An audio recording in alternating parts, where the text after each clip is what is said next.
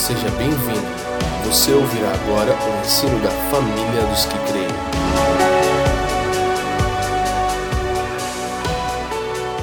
Romanos 7, a partir do 7. Que diremos, pois? É a lei pecado? De modo nenhum. Mas eu não teria conhecido o pecado senão por intermédio da lei. Pois não teria o conhecido, não teria eu conhecido a cobiça se a lei não dissera não cobiçarás. Mas o pecado, tomando ocasião pelo mandamento, despertou em mim toda sorte de concupiscência, porque sem lei está morto o pecado. Outrora sem a lei eu vivia, mas sobrevindo o preceito, reviveu o pecado e eu morri. E o mandamento que me fora para a vida, verifiquei que este mesmo se tornou para a morte. Verso 11: Porque o pecado, prevalecendo-se do mandamento, pelo mesmo mandamento, me enganou e me matou.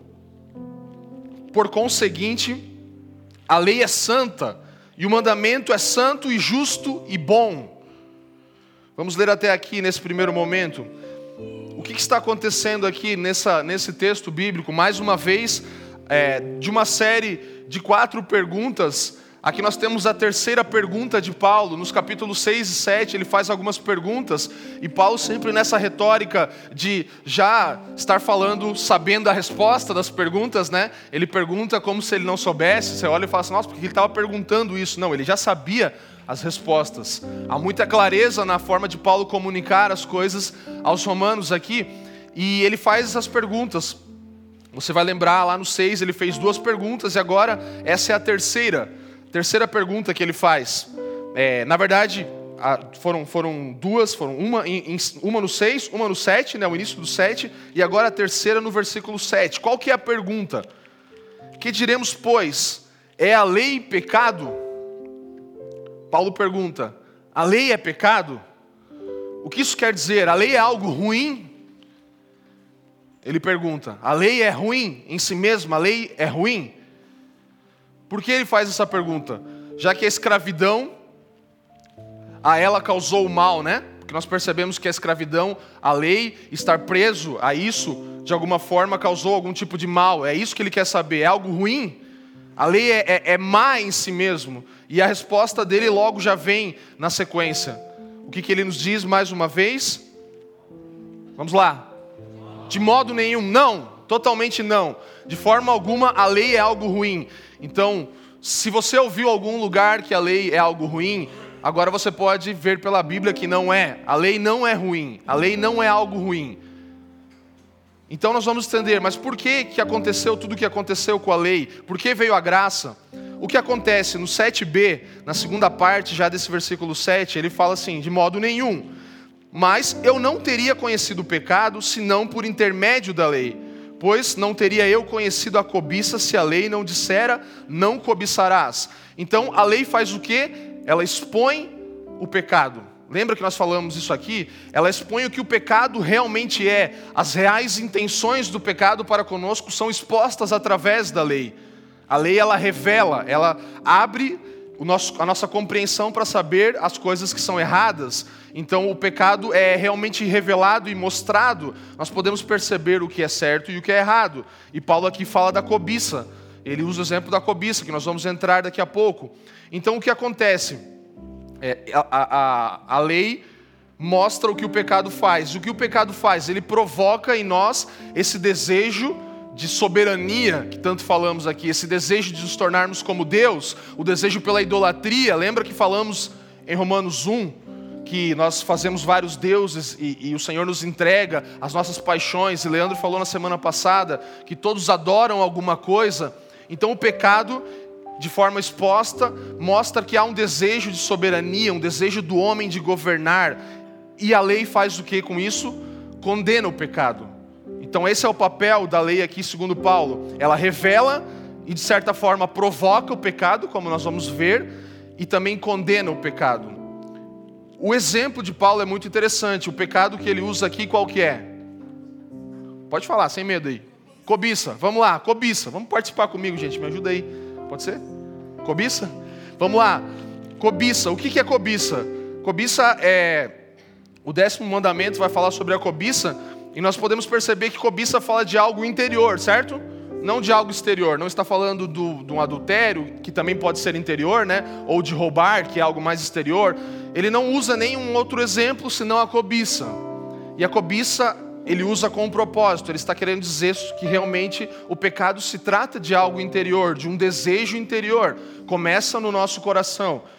Se você lembrar da parábola do jovem rico, ele era um homem que cumpria toda a lei, ele fazia tudo certo, tudo estava certo para o jovem rico. Ele fala: eu, eu cumpro todas as leis, todos os mandamentos eu já conheço, mas quando nós vamos parar para avaliar o que Jesus para para mostrar ali, o coração dele, nós percebemos que o coração dele ainda não era totalmente do Senhor e dobrado à lei. Então, mesmo que ele cumprisse todas as coisas e mandamentos externos, ele tinha um problema no interior dele, havia uma cobiça dentro dele. Então, mesmo não vendo, ele deixava de cumprir os mandamentos por causa do seu interior, por causa daquilo que estava dentro dele.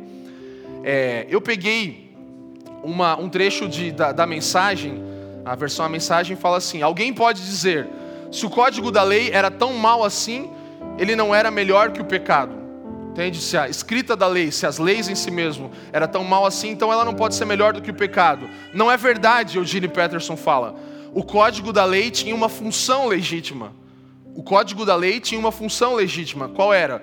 Sem suas orientações claras sobre o certo e errado, nada saberíamos sobre o comportamento moral sem as suas orientações claras sobre certo e errado, nós não saberíamos nada sobre comportamento moral. Sem o mandamento sucinto e claro, não cobiçarás, eu teria considerado a cobiça uma virtude e arruinado a minha vida.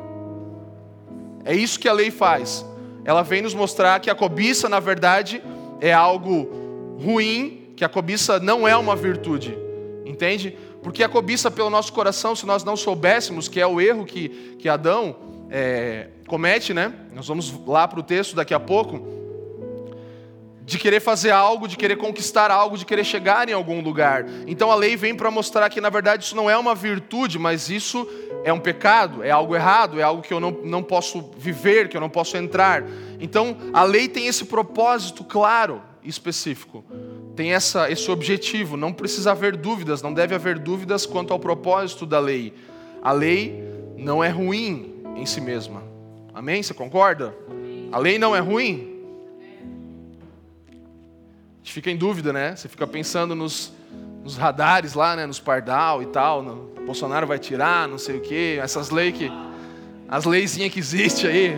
Mas é ruimzinha a lei. Não, a lei não é ruim, ela tem um propósito, claro. O abuso da lei, você colocar isso para um outro propósito e fazer disso uma máquina de dinheiro, etc. Mas quando, talvez, eu penso pelo menos que o primeiro cara que inventou um radar daqueles pensou realmente que aquilo ali ia ajudar a salvar vidas e tal. Então foi se distorcendo e tudo mais. Então é muito difícil para a gente assumir que a lei é algo, é, é algo bom. Entende? É uma coisa realmente complicada. Por quê? Porque a lei ela mexe com as nossas, os nossos erros, as nossas coisas que nós queremos faz, fazer do jeito que fazemos. Então, lembra que eu usei um exemplo aqui uma vez um, na série, talvez alguns de vocês estavam, e falávamos sobre você invadir um terreno. Ah, você vai e invade um terreno, e você está fazendo algo errado. Não tinha nada, nenhuma placa, não tinha nada, mas você invadiu aquele terreno. E aí agora você vai, e aí você tem um lugar lá, e está escrito assim: proibida a entrada de pessoas não autorizadas. Ou seja, há uma exposição clara de que não se pode entrar naquele lugar. Agora, se você entra, você duplamente incorre no erro, porque você está desobedecendo algo explícito e claro e ainda está entrando da mesma forma. Então, não que antes não tinha problema entrar, porque é errado entrar. Não é moral entrar, não é seu lugar, você não pode entrar naquele lugar. Mas se há uma, algo explícito falando, então você duplamente agora está errando. Você me entende? Você está entrando no lugar sabendo que está claro, é proibida a entrada de pessoas não autorizadas naquele lugar. Isso não isenta o outro erro, de você entrar mesmo sem saber, entende? Então é mais ou menos assim que a lei funciona. E Paulo ele exonera a lei aqui. Ele fala que a lei não pode salvar. Isso está claro para todos nós, né? A lei não pode nos salvar. A lei não, não tem essa capacidade de nos salvar. Por quê? Pergunta aí, por quê? Vai. Eu estou virando tipo Leandro, estou gostando de fazer esse negócio aí. Vai, por quê? Por que, que a lei não pode salvar? Por que, que a lei não pode salvar? porque nós não podemos cumpri-la. Nós não conseguimos cumprir a lei. Essa é a verdade. Então a lei não pode salvar porque você não consegue cumprir a lei. E por que, que a gente não consegue cumprir a lei? Por causa do pecado que habita em nós. Entende? Então a lei não salva. Por que, que a lei não salva? Porque nós não conseguimos cumprir ela. Por que, que nós não conseguimos cumprir ela? Por causa do pecado que habita em mim e você. Então, esse é o desenho, esse é o contexto que nós estamos falando aqui. Lei não pode salvar. Não pode salvar porque é impossível para um homem cumpri-la de forma natural. Por que, que é impossível? Por causa do pecado. Então, qual é o culpado da história aqui? O pecado. O pecado é o culpado da história, não a lei. Entende? Entende onde nós estamos chegando? Não há nenhum problema com a lei em si, há problema com o pecado. O pecado é o vilão dessa história. Então, o culpado é o pecado e não a lei, jamais a lei. Ninguém pode culpar a lei por proclamar a vontade de Deus, certo? Tudo aquilo que está na lei é a vontade de Deus. Então não há como nós culparmos a lei por proclamar a vontade de Deus, por abrir os nossos olhos. Mas se há um culpado nessa história, o culpado é o pecado. O pecado é o problema dessa história. E por que, que ele é um problema? Justamente porque a lei faz algo né, com ele. E aí começa esse contraste, essa, essa briga, essa coisa toda. Vamos para o versículo 8 para que a gente possa entender isso mais claramente. Mas o pecado, tomando ocasião pelo mandamento, despertou em mim toda sorte de concupiscência, porque sem lei está morto o pecado. Então o que, que o pecado fez? Ele tomou ocasião pelo mandamento. Ou seja, ele se aproveitou da situação. O pecado é atiçado, ele é provocado por causa da sua exposição à lei. Entende? Ele toma ocasião, ele aproveita, ele vem olhando para a lei e ele mostra algo, ele se mostra, na verdade, ele se revela a partir da lei. Então, o pecado é atiçado, ele é provocado por causa da sua exposição à lei. Vamos entrar na cobiça para que a gente possa entender um pouco mais claramente isso, que é o exemplo que Paulo usa aqui com muita sabedoria. Ele não, não teria usado nenhum outro se fosse um melhor exemplo. Então, ele usou o certo aqui. É, vamos lá. Gênesis 3,5, se a gente puder ver, não, se quiser abrir, senão a gente vai ter aqui já. Gênesis 3,5.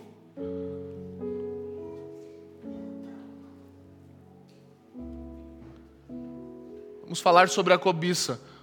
Deus sabe que no dia em que dele comerem, seus olhos se abrirão e vocês serão como Deus, conhecedores do bem e do mal. O que está sendo provocado aqui nesse texto? A cobiça, o desejo por reinar, o desejo por ser soberano. A serpente fala isso. Deus sabe que no dia em que dele comerem, seus olhos se abrirão e vocês serão como Deus, conhecedores do bem e do mal. Então você pode perceber que desde o início esse é o pecado original. Esse é o pecado que desperta todas as coisas, todos os outros, tudo o que acontece. O pecado original é o desejo pela soberania, o desejo de ser parecido com o Senhor, não num bom lado. Ontem a gente falava com um grupo de, de, de adolescentes, uns, uns 80, 100 adolescentes, e a gente falava muito sobre isso. Eu quero ser como Jesus, quero ser igual a Deus e tal. E aqui é uma perspectiva errada do ser igual a Deus, porque nós realmente podemos, e através do Espírito, nós nos tornamos semelhantes a Jesus, o primogênito de toda a criação. Então isso é bom, nós precisamos buscar ser parecidos com Cristo, mas não na sua soberania, a soberania do Pai, de Deus, sabermos todas as coisas. Nós precisamos da natureza de Deus em nós, não da soberania de Deus em nós. Entende? Então precisa ficar claro isso. Isso precisa ficar claro para nós. Queremos ser como Ele na sua imagem, na sua semelhança. Mas a cobiça se tornou o grande pecado. O pecado original, o desejo de soberania. Sereis como Deus. Como isso soa na mente de um ser humano como eu e você, né? Se a gente já olha para um outro homem bem desenvolvido, bem sucedido e fala, você vai ser como o Steve Jobs. Nossa, eu quero, cara. Então você desperta um desejo, né? Eu quero ser igual Valdir Reis. Imagina, né? Meu Deus, cara, Valdir Reis, velho. Quero ser igual o cara, mano. Entendeu? Mais ou menos assim. Se isso já acontece com o nosso coração em relação a outras pessoas, Isso é cobiça, você querer ter o lugar de outra pessoa, você querer assumir o lugar de alguém, você querer diferente de um exemplo, de uma inspiração, poxa, eu quero me tornar como aquela pessoa pelo que ela é na sua natureza. Mesma coisa que estávamos falando em relação a Cristo, precisamos querer ser parecidos com a natureza de Cristo, termos ela em nós, pelo Espírito temos acesso a isso, mas nunca podemos querer tomar o lugar de alguém, e no homem se, se instaurou esse, esse desejo de ser como Deus. E Paulo aqui ele reconhece a gravidade do pecado mediante a lei. Ele, ele coloca lado a lado e, e contrasta uma coisa com a outra e reconhece a gravidade do pecado mediante a lei. O desejo de ser soberano e a rebelião direta contra Deus. Então ele coloca isso bem claro: a cobiça é isso, o desejo de ser soberano e a rebelião direta contra Deus. Versículo 9, vamos avançar. É, Depois não reclama que eu falo rápido, Leandro. Você fica aí falando meia hora. Outrora, sem a lei, eu vivia, mas sobrevindo, sobrevindo o preceito, reviveu o pecado e eu morri. O que o texto está falando? Outrora, sem a lei, eu vivia, mas sobrevindo o preceito, reviveu o pecado e eu morri. A lei convence do pecado certo? A lei veio para isso, para convencer do pecado. Entretanto, ela se limita a isso, ela não pode nos salvar. Esse é o limite da lei, ela vai fazer isso. E aqui nós podemos perceber esse ciclo, essa, essa coisa que vai, vai acontecendo.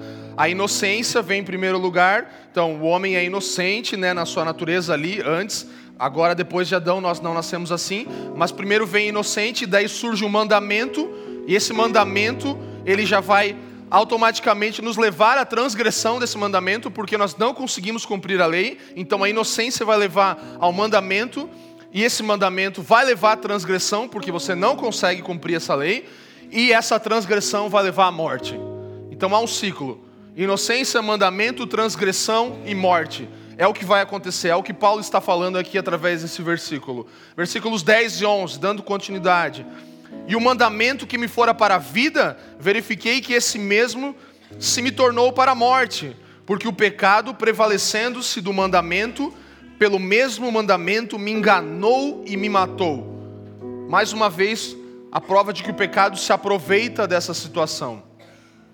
Então a lei ela traz tanto essa exacerbação do pecado, esse pecado exacerbado, quanto esse avassalador conhecimento da culpa, entende? As duas coisas. O pecado aumenta e, e a sensação e o sentimento e a, o convencimento da culpa também aumenta por causa disso.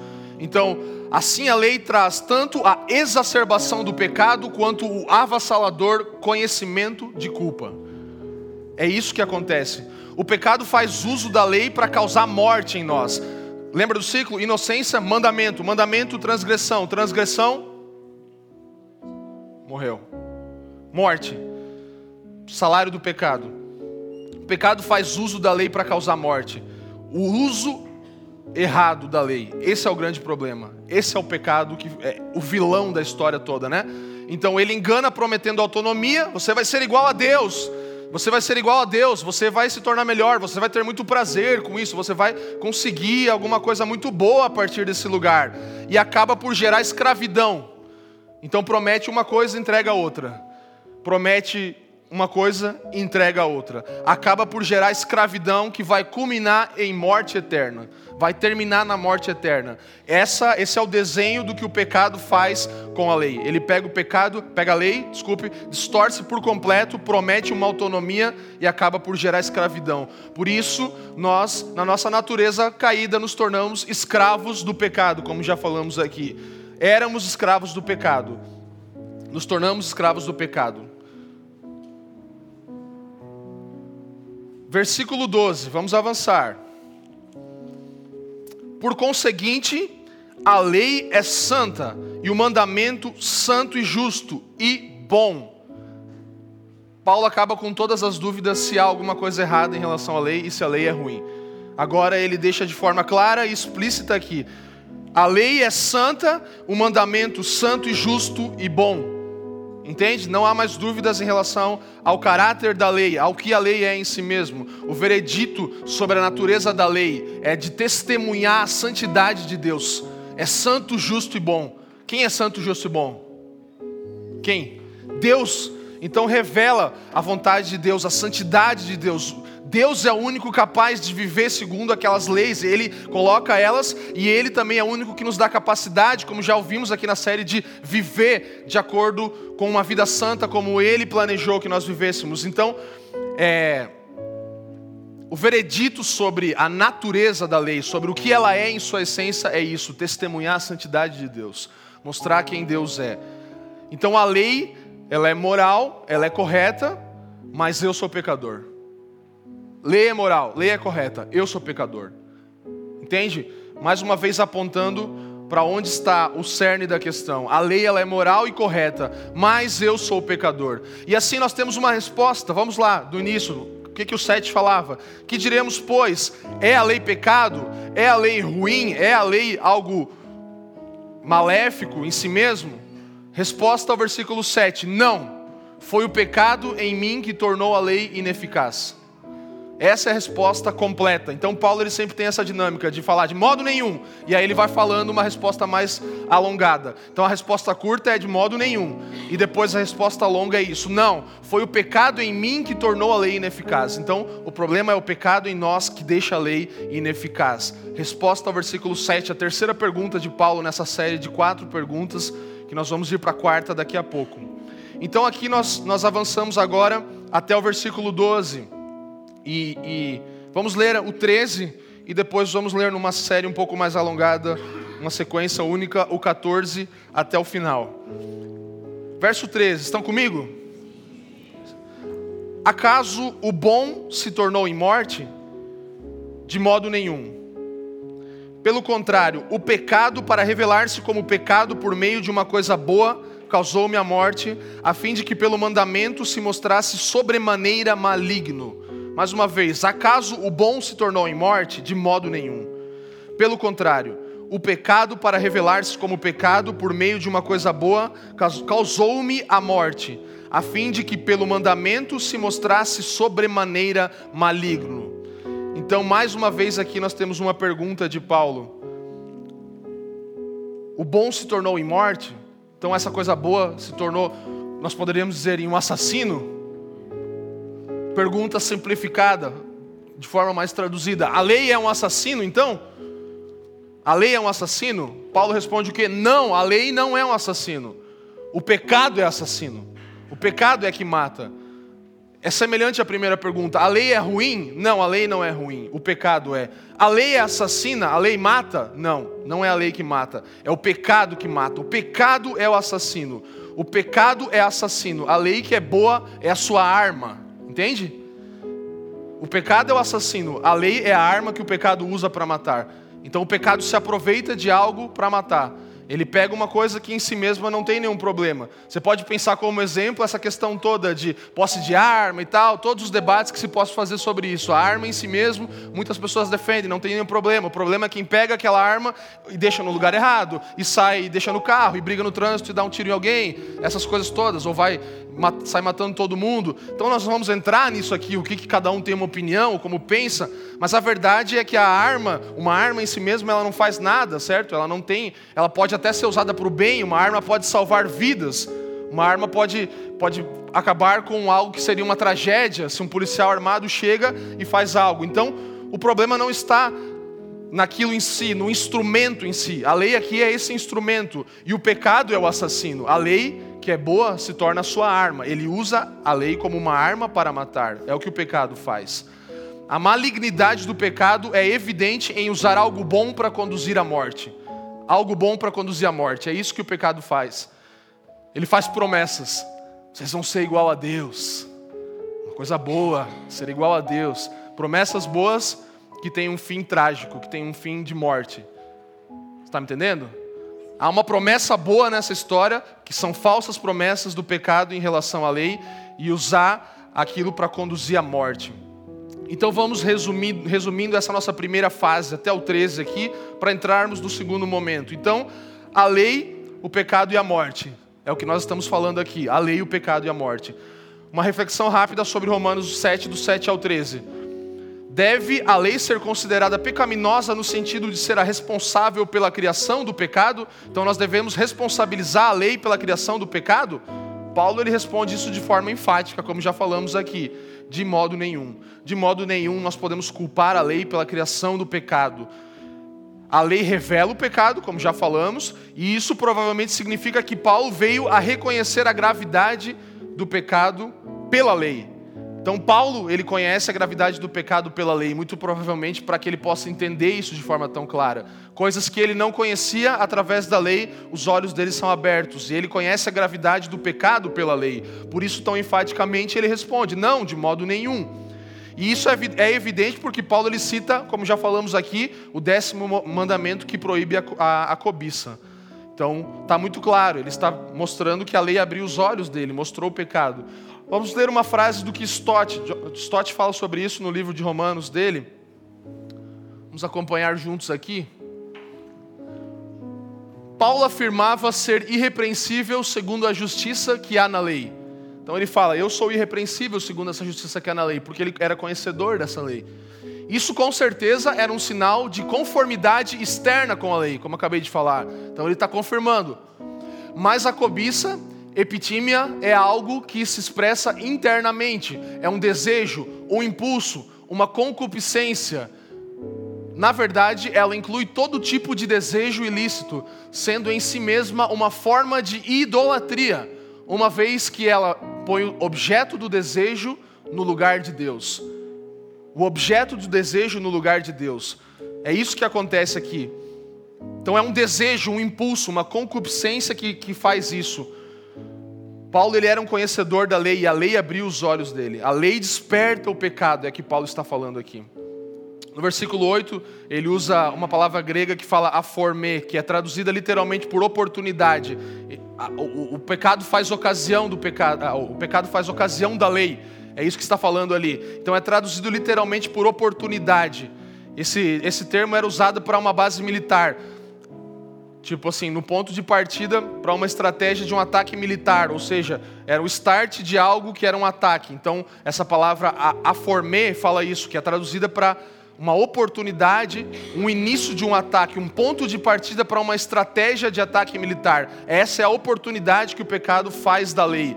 Ele parte de um lugar para atacar, para matar, para destruir. Esse é o ponto de partida, é o que Paulo está querendo dizer. É isso que o pecado faz. Ele se oportuna, ele é oportunista da lei. Oportunando-se da lei, ele fala: vou startar um ataque contra os homens contra a humanidade a partir de uma coisa que em si mesma não tem problemas. Então o verdadeiro culpado é quem? O pecado e não a lei, certo? O pecado é o verdadeiro culpado e não a lei. O pecado simplesmente distorce a lei. Pecado distorce a lei causando morte. Pecado distorce a lei causando morte. Isso precisa ficar muito claro para nós. É, já temos falado aqui que somos extremamente contra todo tipo de hipergraça e todo tipo de coisa que ensino que anula a lei. A lei em si é muito boa. Davi fala que ele tinha muito prazer nas leis do Senhor. Então nós temos muita clareza de que a lei revela o caráter santo de quem Deus é. Não temos como negligenciar, ainda que o Senhor nos ajuda nesse processo com a sua graça para que possamos viver de forma digna diante dele nós não negligenciaremos jamais a lei e nunca mais, nunca jamais nos, nos adaptaremos a uma mensagem que anula, apaga, que fala mal da lei, porque a Bíblia não instrui isso. Isso está muito claro nos textos que temos lidos, em todas as semanas que temos falado aqui. Não há espaço para nós falarmos que a lei é má. A lei ela revela, ela expõe, ela condena o pecado. E isso não pode ser algo ruim. Isso só pode ser algo que vai nos ajudar porque a graça vem para complementar, como já falamos aqui. Então, expõe e condena o pecado, porém não se pode acusar a lei por proclamar a vontade de Deus, como falamos. Novamente, vamos usar aqui uma, um, um ressalto de Stott, que Stott fala em seu comentário sobre Romanos. Esse é um exemplo muito bom, preste atenção. Imagine um criminoso pe pego em flagrante na transgressão da lei. Ele é preso, levado a julgamento, considerado culpado e sentenciado à prisão. Ele não pode culpar a lei por ter sido preso, certo? É verdade que foi a lei que o condenou. e proferiu a sentença da mesma forma. Mas ele não pode culpar a ninguém, a não ser ele mesmo e seu comportamento criminoso. Da mesma forma, Paulo exonera a lei. O vilão da história é o pecado. O pecado que habita em nós é que, em virtude da sua perversidade, é despertado e provocado pela lei. Deu mais clareza? Graças a Deus pelo Stott, né? Eu quero ser igual ao Stott. Ah, não, não pode, né? Esqueci. Cobiça. Volta lá, vamos ler de novo. Imagine um criminoso preso em flagrante na sua transgressão da sua lei. Ele é preso, levado em julgamento, considerado culpado e sentenciado à prisão. Tudo bem. Ele não pode culpar a lei por ter sido preso. A lei não é a responsável por ele ter sido preso. Ele mesmo é. É verdade que foi a lei que o condenou e proferiu a sentença, mas ele não pode culpar a ninguém a não ser ele mesmo e seu comportamento criminoso. Da mesma forma, Paulo exonera a lei. O vilão da história é o pecado, o pecado que habita em nós e que, em virtude da sua perversidade, é despertado e provocado pela lei. Então havia uma regra clara no jardim de algo que não deveria ser feito. E a serpente vem, faz aquela proposta toda, faz uma falsa promessa e o homem cai, achando que teria um fim bom naquilo. Então, o problema não era Deus ter falado que não deveria ser comido do fruto daquela árvore. O problema foi a provocação que o pecado, Satanás, faz daquela lei que Deus tinha instituído, de certa forma, uma lei naquele momento, de certa forma, uma ordenança clara, certo? Então, o que acontece depois disso? Começa-se o processo de culpa. Então, não, não, foi a mulher que você me deu, foi a serpente, foi. Esse é o processo que o ser humano vive até hoje, de ficar culpando, sendo que não há outro responsável senão ele mesmo. Não há outro responsável. Não podemos culpar o próximo, culpar a lei. Eu não consigo cumprir, não tem como, é impossível. Não. A perversidade que há em nós faz isso e ela, ou seja, nós mesmos somos os únicos responsáveis. A lei pode nos salvar porque nós não, não pode nos salvar porque nós não podemos cumpri-la e nós não podemos cumpri-la por causa do pecado que habita em nós. Eu acho que faltou uma parte dessa citação, estou vendo aqui. Tem mais uma parte aí, né? Uh, os, os, antinomianos, antinomianos é aqueles que são contra a lei, dizem que todo o nosso proble problema reside na lei. Estão completamente errados. Nosso verdadeiro problema não é a lei, mas o pecado. A lei não pode nos salvar porque nós não podemos cumpri-la. E nós não podemos cumpri-la por causa do pecado que habita em nós. Já falamos sobre isso. Então, as pessoas que são contra a lei sempre vão falar isso. Que todo o nosso problema está na lei. Mas eles estão completamente errados, porque o nosso verdadeiro problema não é a lei, mas o pecado. A lei não pode nos salvar, porque nós não podemos cumpri-la. E nós não podemos cumpri-la por causa do pecado que habita em nós. Então, mais uma vez, Todd falando aqui algo que nós já estávamos complementando com o texto bíblico.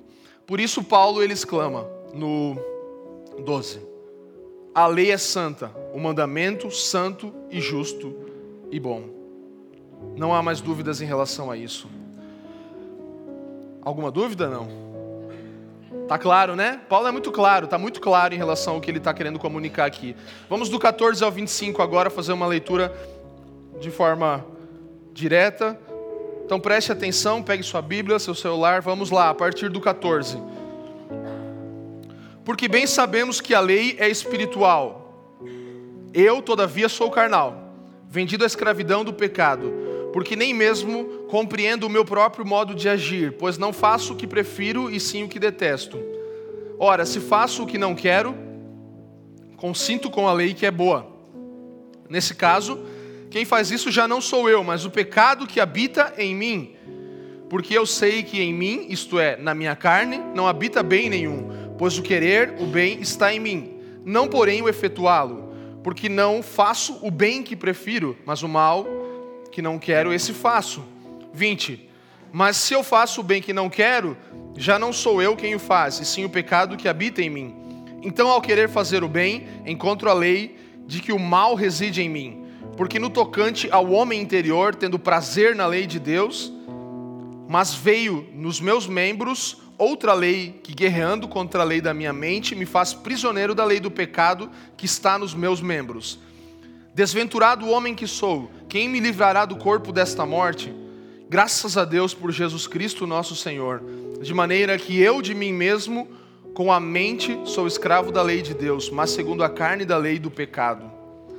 Então aqui nós entramos em um texto em que muito paramos para estudar, junto com o presbitério e ficamos analisando, porque muitas coisas que Paulo fala aqui você para para pensar, mas ele não era mais escravo do pecado, a gente já falou aqui, lembra do exemplo que eu falei, é, um escravo do pecado agora transportado para o reino da luz, reino do Filho do seu amor, ele não, não, não, precisa mais obedecer ao pecado, ainda que ele incorra em algum momento, em algum pecado, ele não, não mais deve satisfações àquele antigo senhor dele, porque há um novo senhor agora sobre ele. Ele está debaixo do reino da luz, ele está debaixo do Espírito de Deus e ele tem a graça que o ajuda, que o auxilia nesse processo todo, que o salvou. E então nós entendemos muito claramente que já não há mais reinado do pecado, certo? O pecado já não governa mais as nossas vidas a partir do momento que vivemos essa vida com com o Senhor. Então, ainda que, como eu falei aqui, num exemplo de escravidão, é, nos, nos, Estados Unidos, quando houve a abolição da, da escravatura, alguns senhores, alguns escravos, desculpe, que eram velhos escravos há muitos anos, servindo aqueles senhores, quando a lei foi instituída de que eles estavam livres, depois de servir muitos anos, ainda que legalmente livres, quando eles viam o senhor deles se aproximando, eles ficavam com medo que aquele senhor ia bater neles, ia mandar eles fazer alguma coisa. E eles falavam: Não, não faz nada, me perdoa. Aí alguém vinha e falava: Não, você está livre do seu pecado. Mas por estar tanto tempo preso ao pecado como senhor, eles ainda temiam esse senhor. Entende? Então, esse é o exemplo do pecado. É a mesma coisa que acontece com um escravo que serve há muitos anos um senhor e é livre, e ele ainda tem medo daquele senhor. Por quê? Porque aquele senhor vem tentando dominá-lo e mostrar que ele ainda governa, mas ele não governa mais. Isso está muito claro. Não há mais governo e não há mais reino do pecado. Então, por que Paulo fala nesse discurso todo aqui algumas coisas que nos fazem pensar talvez alguma coisa diferente? E aqui entra um parênteses que eu quero trazer como algo para nós aqui também, como como liderança dessa casa, a gente tem muita seriedade em parar para estudar muito a Bíblia, ler outros homens de Deus. Então, é, nas últimas duas semanas, gastamos bastante tempo estudando isso e parando para ver o que de fato está falando nesse texto, como isso pode ser compreendido, o que o Senhor está comunicando, o que Paulo aqui é usado por Deus para falar. E fomos estudar vários teólogos, já temos vários livros sobre Romanos que temos estudado nessa série, e paramos para ver o que faria mais sentido na comunicação de Paulo aqui. Então eu quero expor isso a você e talvez você tenha uma compreensão e talvez seja diferente dessa daqui. Eu quero que você se abra para entender uma coisa que nós temos visto, como nós temos percebido que é algo realmente aceitável desse texto do 14 ao 25, de acordo com todo o contexto de Romanos. Então, nós estamos falando de algo que temos estudado já há semanas aqui e há muitas e muitas horas gastas. Nós não podemos pegar esse texto de forma isolada e querer trazer uma verdade fora de tudo aquilo que Paulo estava ensinando até agora, certo? Vocês estão comigo, gente? Então tá. Vamos lá, 14 ao 25 está falando isso. Vamos, vamos abrir a nossa mente pelo Espírito de Deus, que Ele nos toque e nos faça compreender o que esse texto está falando, amém? O que, que nós podemos entender? Está falando de alguém convertido aqui. Por quê? Porque está falando sobre um amor à lei, há um amor à lei aqui. Porém, essa pessoa, esse ser, esse é, é a quem Paulo se refere aqui, é, é alguém não regenerado, obviamente, alguém em que o Espírito não habita alguém que o Espírito ainda não habita, ou seja, vive debaixo da lei. É toda, toda, toda a descrição de Paulo do 14 ao 25 nos faz entender esse tipo de pessoa.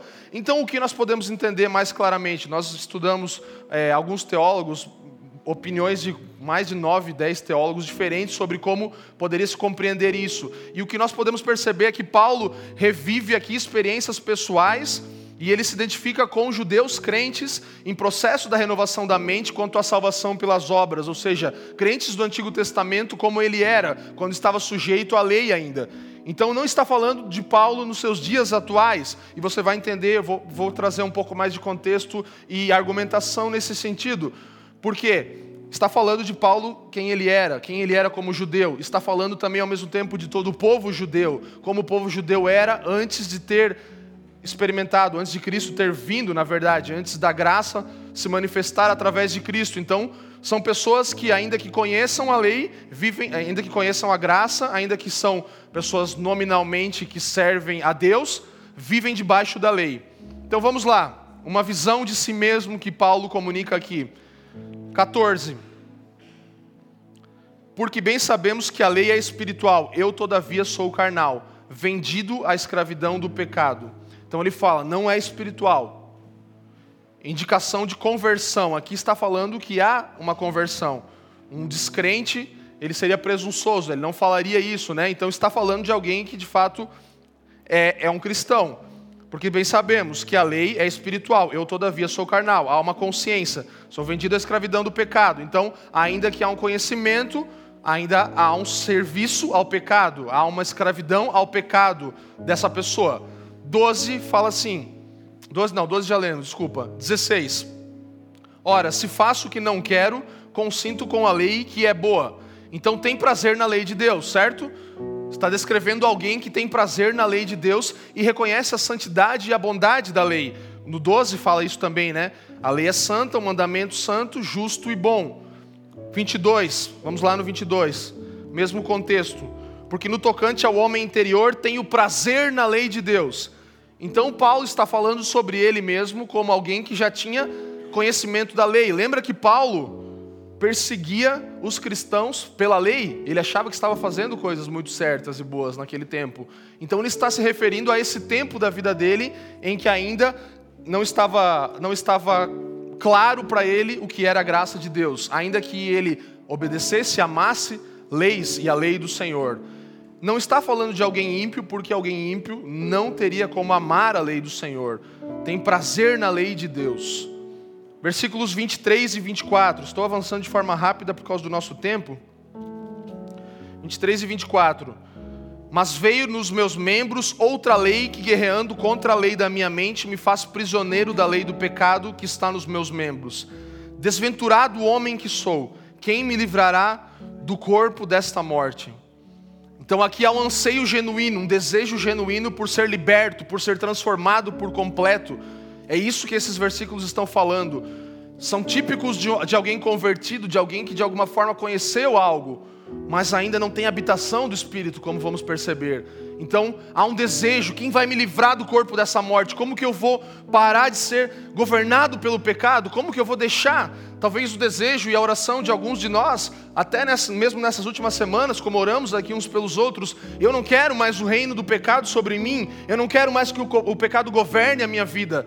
E você não faz isso porque você não conhece a Cristo, você já conhece a Cristo, você sabe que a graça está à sua disposição, mas ao mesmo tempo você ainda luta e talvez o pecado ainda reine sobre a sua vida, ou reinava até um tempo atrás. E esse cenário aqui está claro. Nós podemos perceber que é um anseio genuíno por libertação. Eu quero ser livre do pecado, eu quero ser livre do reino do pecado. Eu quero essa transformação completa. Quero ser transformado completamente. Como já percebemos em toda a carta aos Romanos, a forma literária de Paulo, a forma de ele escrever, usando as suas retóricas sempre de questionamentos, que não necessariamente são seus, aqui ele faz mais uma vez isso. Então ele usa um, um, um desenho, um contexto de quem ele era como judeu, conhecendo toda a lei, mas não ainda experimentando a graça do Senhor. Então nós podemos perceber que ele sempre faz isso, né? Ah, mas então quer dizer que, que o pecado é ruim, então quer dizer que eu posso pecar e fazer o que eu quiser. Tipo, Paulo fala com ele mesmo, né? Como se ele se comunicasse com ele mesmo nessa carta. Então, ele pergunta e ele responde. É a dinâmica que Paulo usa nas suas cartas e nessa carta de Romanos aqui aos Romanos, especificamente de uma forma muito clara. Vamos voltar ao 7:6 só para que a gente possa compreender algo que foi da última semana que nós lemos aqui, antes da semana passada em que nós tivemos o resumo. 7:6 fala assim, ó: que traz clareza para entender que Paulo não podia estar falando de si mesmo nos dias atuais, porque ele se via como alguém liberto do pecado, não mais debaixo da escravidão do pecado. 7:6 Agora, porém, libertados da lei, estamos mortos para aquilo a que estávamos sujeitos, de modo que servimos em novidade de espírito e não na caducidade da letra. Libertos da lei, mortos para aquilo que estávamos sujeitos, de modo que servimos em novidade de espírito e não na caducidade da letra. Libertos da lei do pecado. Paulo está falando isso. Fomos libertos da lei do pecado para agora andarmos no espírito.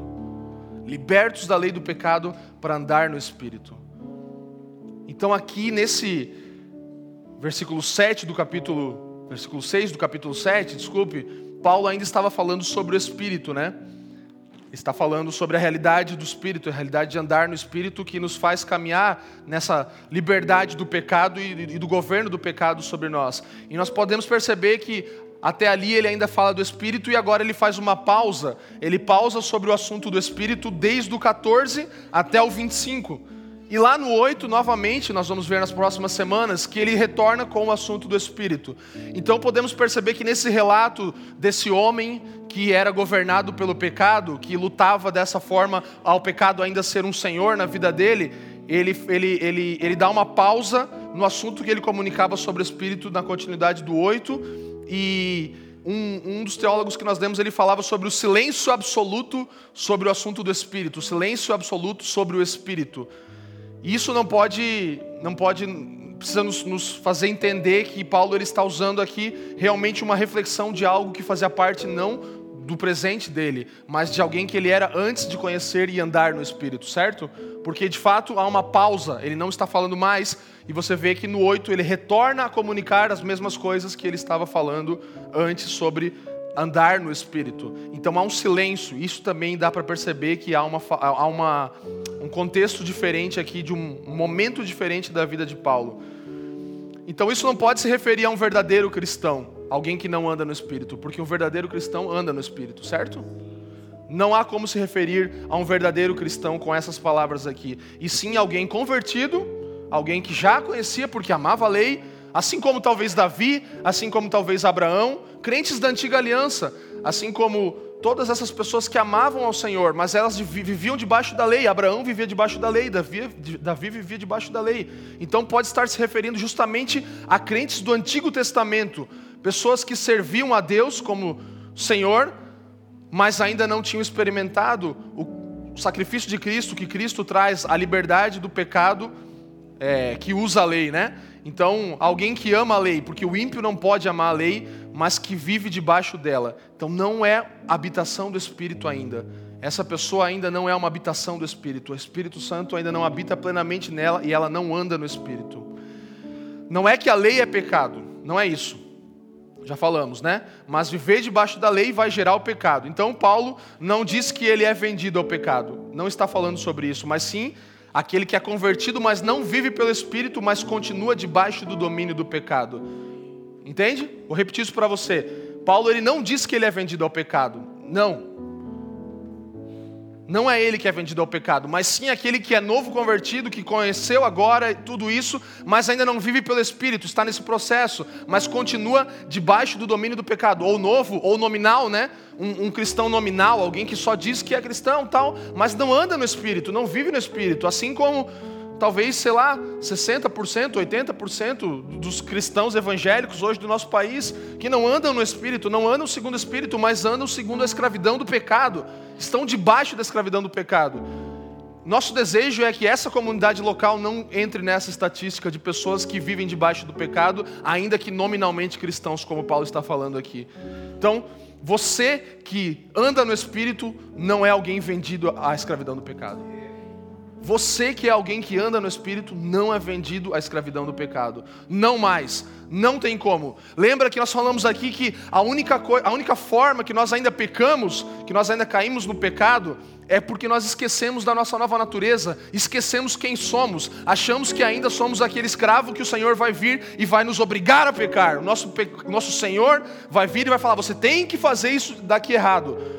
E você vai fazer nesse momento. Você cai, você faz. E aí isso acontece por quê? Porque você esqueceu de quem você é. Você não é mais escravo desse pecado. Você não está mais debaixo da lei do senhorio do pecado. Esses momentos são os únicos momentos aceitáveis para alguém que anda no espírito cair em pecado, porque você esqueceu.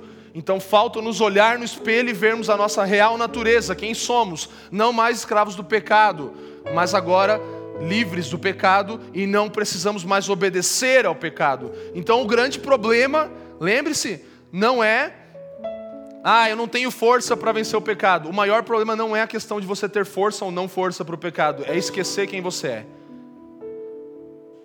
Não é sobre ter força ou não ter força necessariamente. Você vai ter força quando você souber, eu não preciso obedecer ao pecado. Eu não estou mais debaixo do senhorio dele. Eu não sou vendido como escravo ao pecado. Eu estou debaixo do senhorio de Cristo, transportado do reino das trevas para o reino do Filho do seu amor. Você foi transportado. Não tem como, lembra? Não tem como, não tem como eu habitar numa casa de um país que eu não moro mais. Não tem como. Como é que eu vou dizer que eu moro numa casa lá nos Estados Unidos se eu sair daquele país? Entende? É isso que é. Você não está mais no reinado, não tem a jurisdição do pecado, você está fora dela. Como que você fala que você, tá, que você, mora numa casa dentro dessa jurisdição? Não tem como, entende? Há, um, há, um, há uma incoerência se nós obedecermos ao pecado estando fora da jurisdição dele, do reinado dele. Então, assim, podemos entender que não é um crente saudável a que Paulo se refere aqui. Primeiro, é um convertido? Sim, por quê?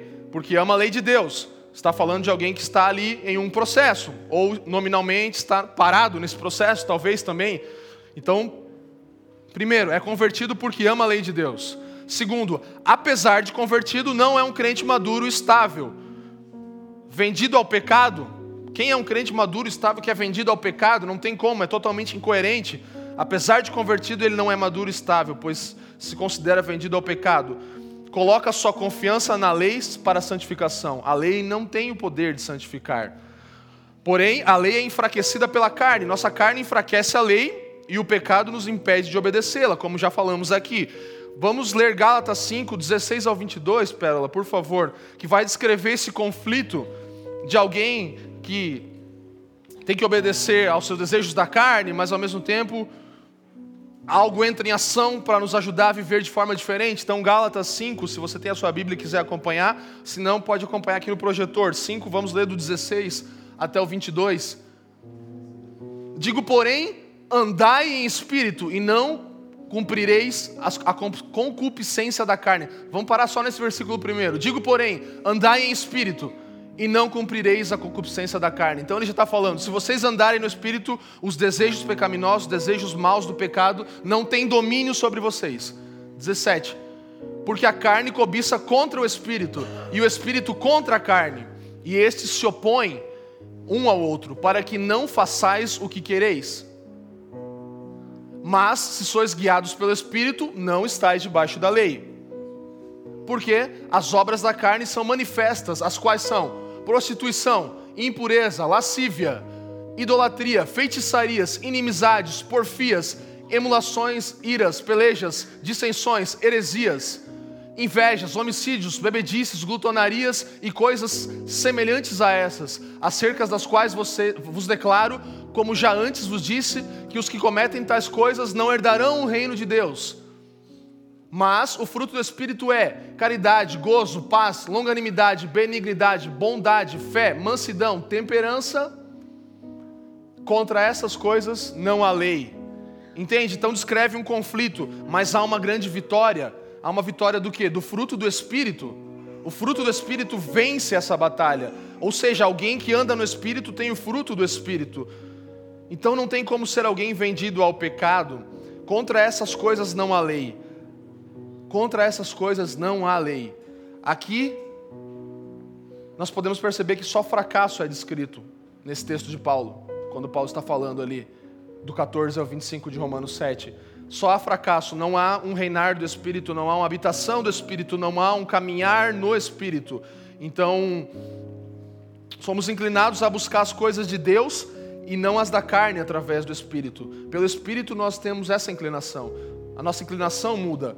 Entende? Então, por isso que essa é a questão do reinado do pecado e do reinado do Senhor sobre nós. Ainda que pequemos, a nossa maior inclinação, se estamos debaixo dele, do Senhor, da graça, de Jesus Cristo, da sua luz, nós vamos ser sempre inclinados para as coisas do alto, não para as coisas do pecado, não para os desejos, as concupiscências da carne. Então, essa inclinação vai fazer parte da nossa vida, da vida daqueles que andam no Espírito, da, da vida daqueles que estão se movendo através do Espírito.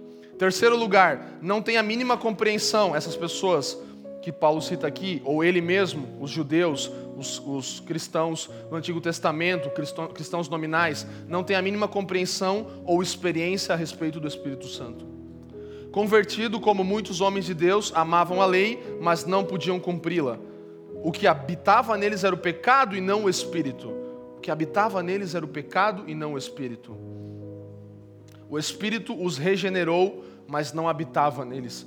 Na verdade, não os regenerou e não habitava neles. As duas coisas acontecem. É um processo único aqui que nós podemos entender. A, a, a, regeneração do Espírito traz a habitação do Espírito. Portanto, não pode ser um cristão normal, mas alguém que ainda está debaixo da lei. Alguém que ainda habita debaixo da lei. Vamos para uma aplicação correta aqui, segundo mais uma vez Stott, que nos dá também um texto, uma citação muito boa. Há muitos cristãos nominais hoje que poderiam ser considerados cristãos do Antigo Testamento. Muitos cristãos nominais hoje podem ser considerados cristãos do Antigo Testamento.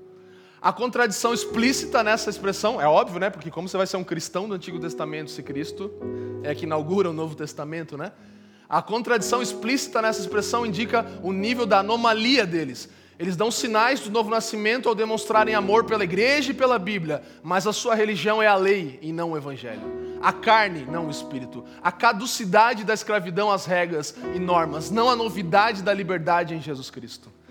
Então aqui nós podemos perceber que há cristãos do Antigo Testamento.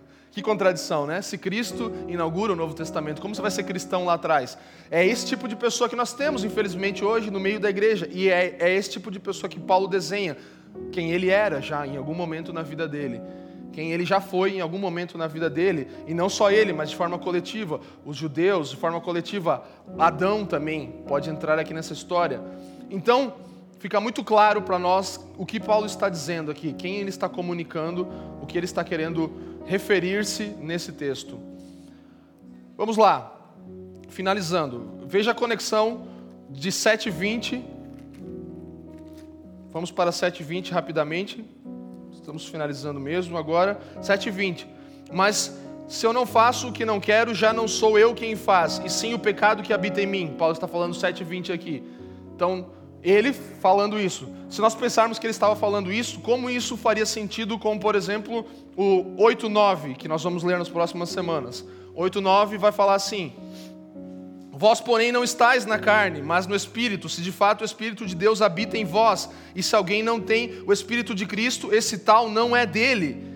Então aqui está falando agora da habitação do Espírito. Não há como isso ser ao mesmo momento, no mesmo tempo, habitar o pecado e o Espírito, entende? Não tem como, não há um reinado dividido, não tem como dividir esse reinado. Então, obviamente, não está falando do tempo presente, mas ele está se referindo a como ele vivia e como algumas pessoas viviam ainda e vivem ainda nessa situação, nesse lugar. Então, nós vamos falar mais sobre essa questão toda do Espírito nas próximas semanas, mas eu queria só trazer aqui um pouco para nós compreendermos como vamos experimentar de fato sair desse contexto por completo, se ainda alguns de nós talvez possamos habitar nessa realidade em que o, o Espírito não reina e nós não andamos segundo o Espírito de Deus.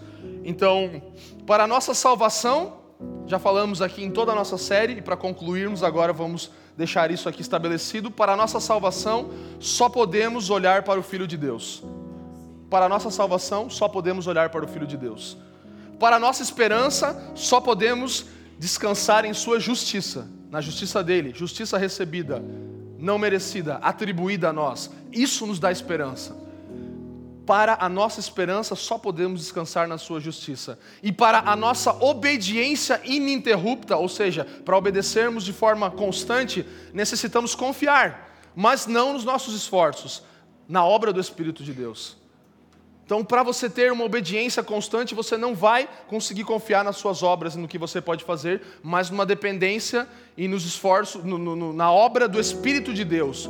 O Espírito de Deus é que pode nos fazer ter uma obediência ininterrupta, sem interrupções. Vamos obedecer constantemente através do Espírito. Essa é a obra do Espírito que Romanos 8 vai falar muito. E eu estou muito ansioso por isso, porque Romanos 8 é, é incrível, é muito especial E o Leandro vai falar sobre isso, então nós vamos poder entender um pouco o que é o contrário de toda, todos esses versículos aqui que Paulo refere-se a esse tipo de pessoa, agora diferente de alguém que tem o reinado do Espírito. Tá claro, gente?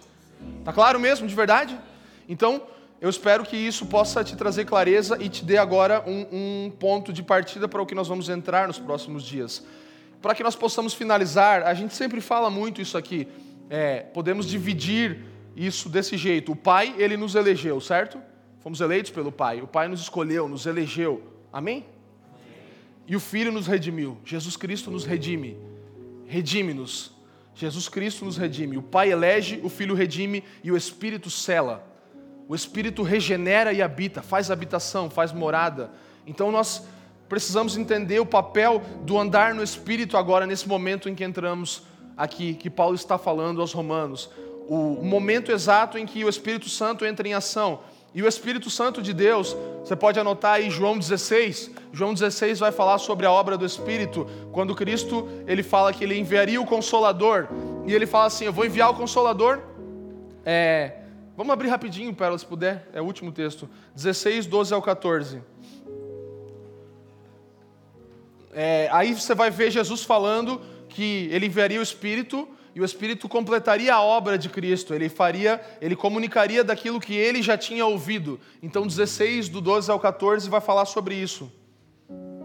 Ainda termina, ainda tenho muito que vos dizer, mas vós não podeis suportar agora.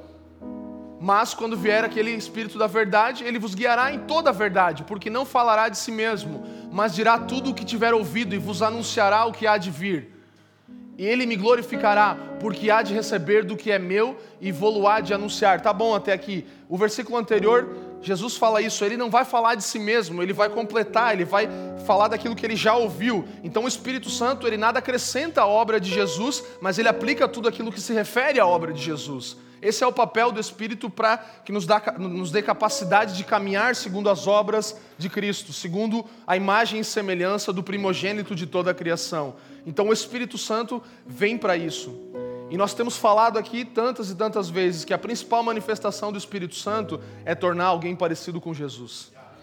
Essa é a principal manifestação do Espírito de Deus, tornar uma pessoa parecida com Jesus não são sinais e prodígios, maravilhas e grandes coisas, ainda que isso faça parte do processo, e quem é como Jesus atua nessas coisas também, mas a principal manifestação do Espírito Santo é tornar alguém parecido com Jesus. Por isso, aquele desenho ali final que nós lemos não tem como ser de alguém que anda no Espírito, entende? E Paulo era alguém que andava no Espírito, ou alguém duvida disso, né? Não tem como. Paulo, ele mesmo fala, nós que andamos no Espírito agora não, não somos mais assim. Então, a principal manifestação do Espírito é tornar alguém parecido com Jesus. E a principal evidência de alguém que anda assim, cheio do Espírito, é o fruto do Espírito: amor, alegria, paz, paciência, bondade, fidelidade, mansidão, domínio próprio. Contra essas coisas não há lei. Então, esse é o principal fruto, esse é a principal evidência de alguém que é cheio do Espírito. Se você achava que era orar em línguas, não é, irmão. Ainda que seja bom, eu oro em outras línguas, nós oramos, nós temos isso, edificamos a nós mesmos por oração em línguas, mas alguém que é cheio do Espírito Santo precisa mostrar mais do que isso, entende? Alguém que de fato é cheio do Espírito de Deus e que anda no Espírito não é mais conduzido pela inclinação para a carne, segundo Gálatas, a carta aos Gálatas. Então, essa é a principal evidência de alguém que é cheio do Espírito Santo. Amém? Obrigado por nos ouvir. Para mais informações, visite famíliadosquecreem.com